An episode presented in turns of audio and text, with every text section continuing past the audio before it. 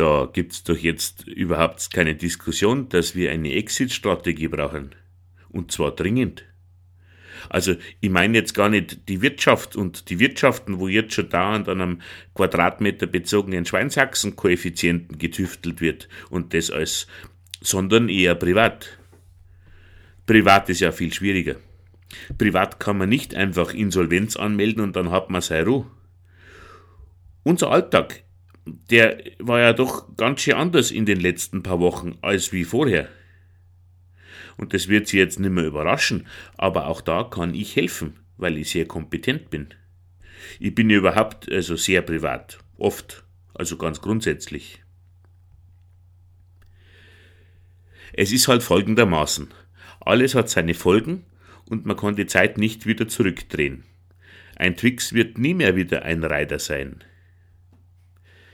In den letzten Wochen haben sich ja viele gefreut, dass da komischerweise die soziale Distanz plötzlich zu einer ganz neuen sozialen Nähe geführt hat. Das ist bei mir im Haus nicht anders. Da hat es auf einmal ein ganz neues Miteinander gegeben, das wo vorher überhaupt nicht da war. Man redet miteinander. Der Günther im Erdgeschoss, der heißt zum Beispiel in Wirklichkeit Gregor. Habe ich gar nicht gewusst. Passt tatsächlich auch besser zu ihm, finde ich. Andererseits ist die Wohnung mit meinen Lieblingsnachbarn im ersten Stock jetzt leer, weil das hat sich halt rausgestellt, dass das gar keine richtige Wohnung mit richtigen Nachbarn war, sondern bloß ein Airbnb. Und ich habe mich schon immer gewundert, dass die Frau da dauernd so unterschiedliche Frisuren hat. Und wenn ich mir, wenn ich mir das genauer überlege, waren die Leute da auch in der Hautfarbe eher unbeständig. Aber was weiß ich schon, was da heutzutage in der Jugend so abgeht. Wenn man früher FC Bayern war, dann war man FC Bayern.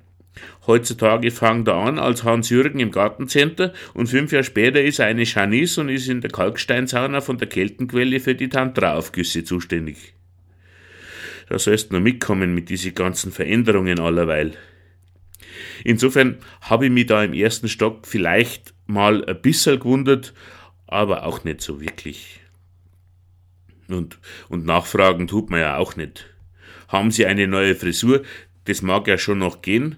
Und auch da sind sie oft schon beleidigt. Aber man kann jetzt schlecht wen fragen, ob er schon immer eine Frau war. Denke ich mir halt. Überhaupt mag ich das ja ganz allgemein nicht so, so im Treppenhaus. Das ist doch äh, kein Ort für lange Gespräche. Für kurze eigentlich auch nicht. Da langt doch oft einfach ein Hallo. Und sogar das finde ich manchmal übertrieben. Also ich, ich nicke ja zum Beispiel sehr gern. Ich sage jetzt einmal so ganz ohne falsche Bescheidenheit, ich kann mir das auch leisten, weil ich habe ein sehr ausdrucksstarkes Nicken. Äh, da stinkt das Hallo von den meisten anderen äh, sowieso dagegen ab. Aber mit der ganzen Distanziererei ist es halt alles auch anders geworden jetzt. Auch der ärgste Misanthrop merkt, dass man für seinen Menschenhass halt erst einmal auch Menschen braucht. Und bis du schaust, sagst du auf einmal nicht nur Hallo, sondern schenkst jemanden ein Marmelad. Und der backt dir dafür ein Brot. Sachen gibt's, ich sag's Ihnen. Hätte mir nie gedacht. Fast schon wie eine Kommune, äh, bloß ohne das Nackerte. Gott sei Dank.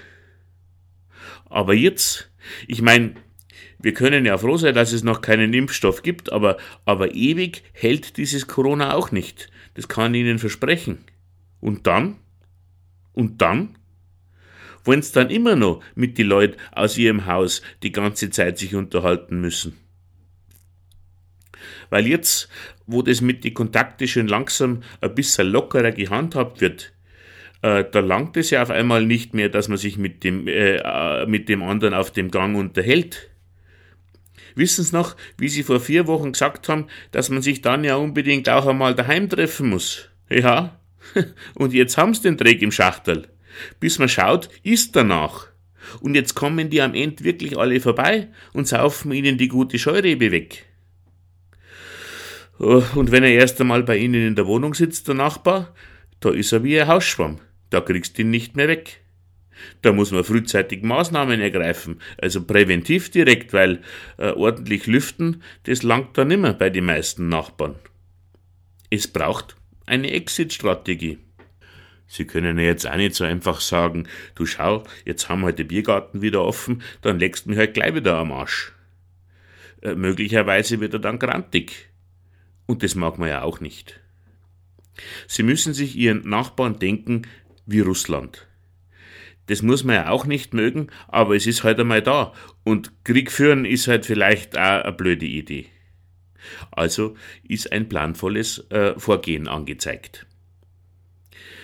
Dieses ganze unbedachte Miteinander in Zeiten der Krise hat er den Körper völlig unmotiviert mit Endorphinen äh, direkt überflutet. Das kann man ihm jetzt auch nicht einfach so radikal auf einen Schlag wieder wegnehmen.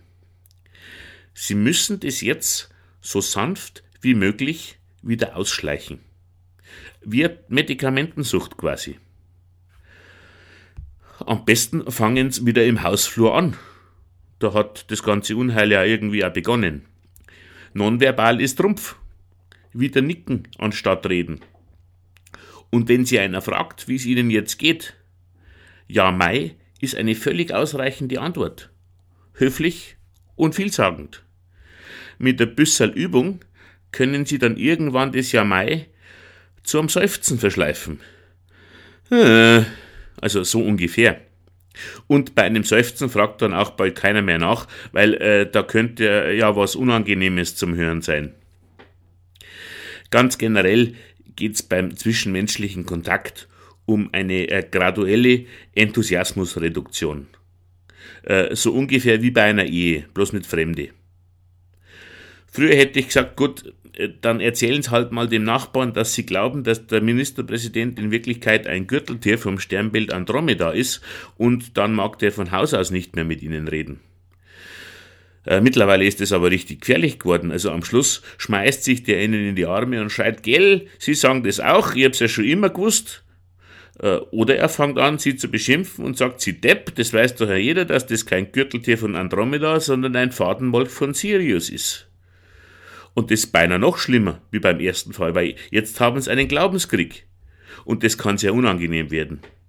Wie wenn sie einen Islamisten im Haus hätten. Oder einen Sechziger. Und es bringt ja auch nichts, wenn sie weniger reden wollen und dafür dann schreien müssen. Also lieber weniger sagen, als wie das Falsche. Haben's Geduld. Das ergibt sie dann schon. Haben Sie in den vergangenen Wochen Brot gebacken und Marmelade gemacht und Ihre Mitbewohner und Nachbarn damit erfreut? Dann wird's jetzt Zeit für eine kleine Qualitätsanpassung.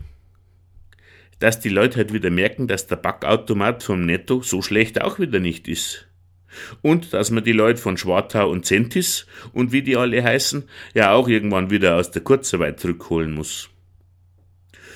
Und schon wird alles ein bisschen normaler.